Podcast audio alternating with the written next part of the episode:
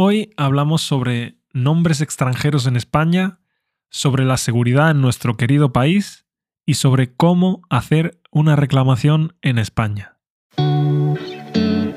Esta semana, antes de empezar, tengo que hablarte sobre cambios en mi plataforma, cambios en yourspanishguide.com. En primer lugar, he decidido acabar con la suscripción mensual. ¿Por qué? Pues porque he visto que hay gente que entra un mes se descarga todas las transcripciones de los 300 episodios, bueno, más de 300, y después se da de baja. Y bueno, pues para que eso no pase más, voy a poner mínimo una suscripción anual. Una suscripción anual que, por cierto, es más barata, porque son solo 100 euros al año. Y por solo 100 euros al año puedes acceder a todas las transcripciones y a un montón de contenido extra. Además, ahora he añadido un nuevo curso para gente que empieza desde cero. Es súper interesante porque Olga, una chica de Bielorrusia, y yo empezamos desde cero. Y puedes ver cómo ella aprende todo paso a paso. Así que te puede ser muy útil. En fin, vamos ahora eh, con la dedicatoria. Hoy es el Día Internacional de la Felicidad. La felicidad es el santo grial del siglo XXI. Todo el mundo quiere conseguirla, pero a veces parece casi inalcanzable. Yo pienso que hay dos formas de encontrar la felicidad. Una muy rápida y otra que requiere más esfuerzo. La más rápida y directa para mí es enfocarse en la felicidad de los demás. Haz algo por alguien, algo de corazón, algo sin esperar nada a cambio y verás cómo al notar la gratitud de las otras personas encuentras la felicidad. Hay una frase muy famosa que dice, la felicidad es un perfume que no puedes derramar sobre otros sin conseguir que te caigan unas gotas a ti mismo. Y yo estoy 100% de acuerdo con esta frase. Y bueno, la segunda forma de conseguir la felicidad es más difícil y más egoísta. Para mí es intentar rodearte de cosas divertidas, de cosas que te hacen pasar buenos momentos. Cada persona es un mundo hay gente que para pasarlo bien necesita una barbacoa llena de gente con amigos y hay gente que solo necesita un buen libro y un rato de calma. Pero bueno, ¿qué puedo saber yo sobre la felicidad? Al fin y al cabo, yo solo soy un profesor de español. Por cierto, esta es mi opinión. ¿eh? Por supuesto, no tiene que coincidir con la tuya. En realidad no hay una receta secreta para la felicidad, pero bueno, quería compartir mi visión sobre ella. Así que nada, feliz día de la felicidad a todos. Ah, al final del episodio os voy a recomendar una canción española que tiene que ver con la felicidad. Ahora vamos con la primera pregunta. ¿Debería cambiarme el nombre en España? Hola, tengo pensado ir a la universidad en España. Sin embargo, mi nombre es Cara, que por supuesto significa face en español. Me pregunto si valdría la pena presentarme con un apodo. ¿Sería raro usar mi verdadero nombre? ¿O sería equivalente a que alguien se llamara Face en inglés? Si es raro, ¿podéis darme algunas ideas de nombres? Muchas gracias. Bueno, cara, en primer lugar, cara no solo significa face, también significa expensive.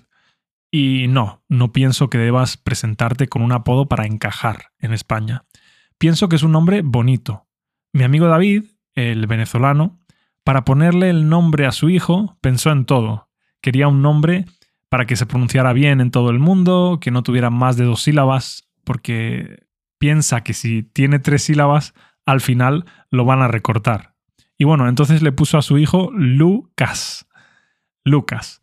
¿Qué problema tiene? Pues que en Andalucía no se pronuncian las S del final de la palabra. Entonces, ahora todo el mundo le dice Luca. Y bueno, él siempre está diciendo, no, Luca, Lucas. bueno, si quieres escuchar más sobre mi amigo David, podéis escucharme hablando con él en el episodio 203 y en varios episodios posteriores. Lo entrevisté a lo largo de cinco episodios y la verdad es que lo pasamos muy bien.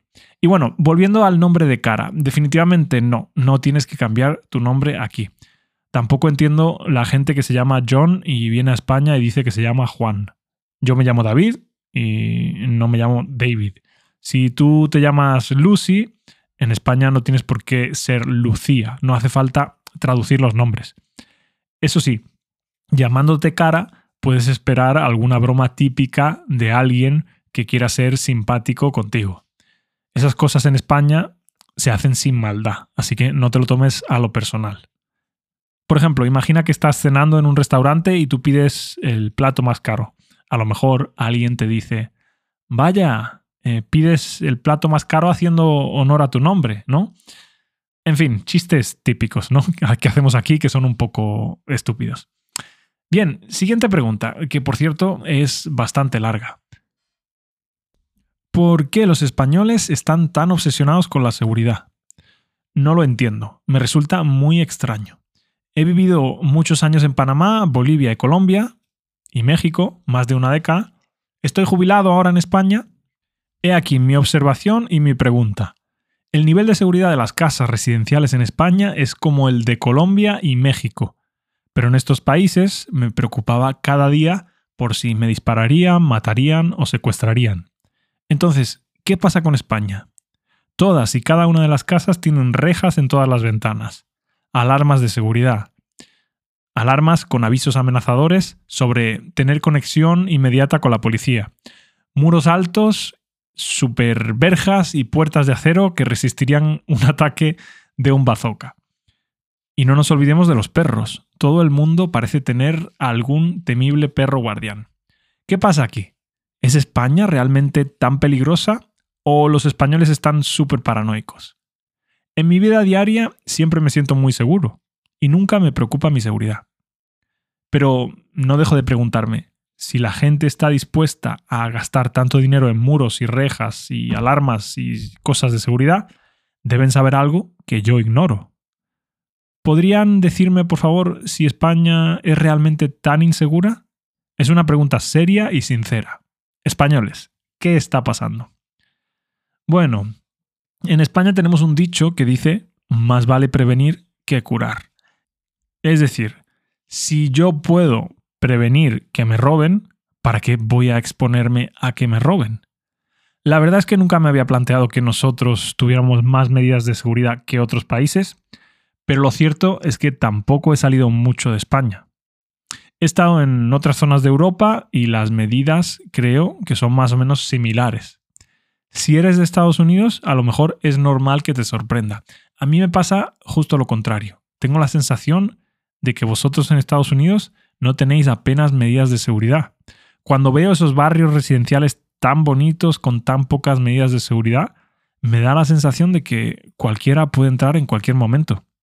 Pero bueno, además de prevenir, es posible que la cultura del miedo en la tele haya hecho que algunas personas hayan incrementado las medidas de seguridad. España, como tú dices, es un país muy seguro, pero antes era más seguro. Durante la época de la dictadura, las leyes eran súper duras, así que poca gente se atrevía a robar. Y además, eh, si ocurrían crímenes no se mencionaban tanto en la tele, por lo que la gente tenía menos miedo. Vale, siguiente pregunta. ¿Qué organismo se encarga de los bancos en España? BBVA no devuelve el cargo por fraude. Hola, mi novia dio su tarjeta de crédito a una estafa telefónica y le hicieron un cargo de 250 euros. Llamó al BBVA el mismo día y le cancelaron la tarjeta de crédito, pero no le devuelven el cargo de 250 euros, porque dicen que no encuentran ninguna prueba de fraude. ¿Con quién más, aparte del BBVA, podemos contactar al respecto? Y por otro lado, eh, ¿todos los bancos de España te hacen la vida imposible para que te devuelvan el dinero o es solo BBVA? No estoy acostumbrado a eso. En Estados Unidos solo tienes que llamar una vez y te devuelven al instante los cargos fraudulentos. Bien, en España el organismo encargado de supervisar y regular los bancos es el Banco de España. Si ya te has puesto en contacto con el BBVA y no te han devuelto el cargo fraudulento, puedes presentar una reclamación ante el Banco de España. Puedes buscar Banco de España reclamaciones en Google y ahí te dan la opción de presentar una queja. También puedes ir a la Oficina de Consumidores y Usuarios. Se llama OCU. Tiene una página web y ellos te ayudan a tramitar reclamaciones. Su servicio cuesta 15 euros al mes, pero merece muchísimo la pena. Yo lo he usado alguna vez. Tienes que pagar, pero bueno, pagas los 15 euros y yo creo que con la información que te den sobre eso y con las probabilidades que tienes de que te devuelvan eso, yo creo que merece la pena. Sinceramente, esta me parece la mejor opción porque de lo contrario vas a acabar de la burocracia española hasta el gorro. Es decir, vas a acabar harto de la burocracia española. Bueno, y quiero aprovechar este momento para hablar de una diferencia entre Estados Unidos y España. Yo tengo la sensación de que en Estados Unidos reina la ley de el cliente siempre tiene la razón. El cliente es el que paga y por eso siempre tiene la razón. En España no. En España no tenemos esa cultura. En fin, espero que esta información te sirva y le sirva a otras personas que vivan o viajen a España. Y lo vamos a dejar aquí. Como siempre, muchas gracias por darme amor en las redes sociales y por dejar una valoración. Y muchísimas gracias a los suscriptores de yourspanishguide.com. Si quieres tener clases privadas conmigo, recuerda que cuestan 40 euros la hora, pero si pones el código de descuento podcast, te hago un 10% de descuento. Además, puedes probar una clase gratis. Por cierto, no se me ha olvidado, os dije al principio que os iba a recomendar una canción relacionada con la felicidad. Y bueno, la canción es de Shota y Morodo y se llama Felicidad. Podéis poner en YouTube eh, Felicidad Morodo o en Spotify y os va a salir la primera. Tiene una parte de rap y otra parte de reggae, pero esperad al estribillo, por favor, para decidir si os gusta. El estribillo, por cierto, son los coros, ¿vale? Lo que en inglés llamáis los coros, en español lo llamamos el estribillo. Y bueno, nos vemos en el próximo episodio en el que te voy a hablar de cinco frases míticas de la televisión española que todos los españoles conocemos. Hasta entonces, que tengan muy buen día. Adiós.